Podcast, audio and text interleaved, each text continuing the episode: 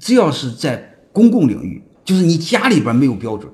你比如你一成人，你关在屋里了，你怎么变态没有对错，那是你个人空间，你爱咋搞咋搞，你撞墙就没人管你，那是你的权利，没人干涉。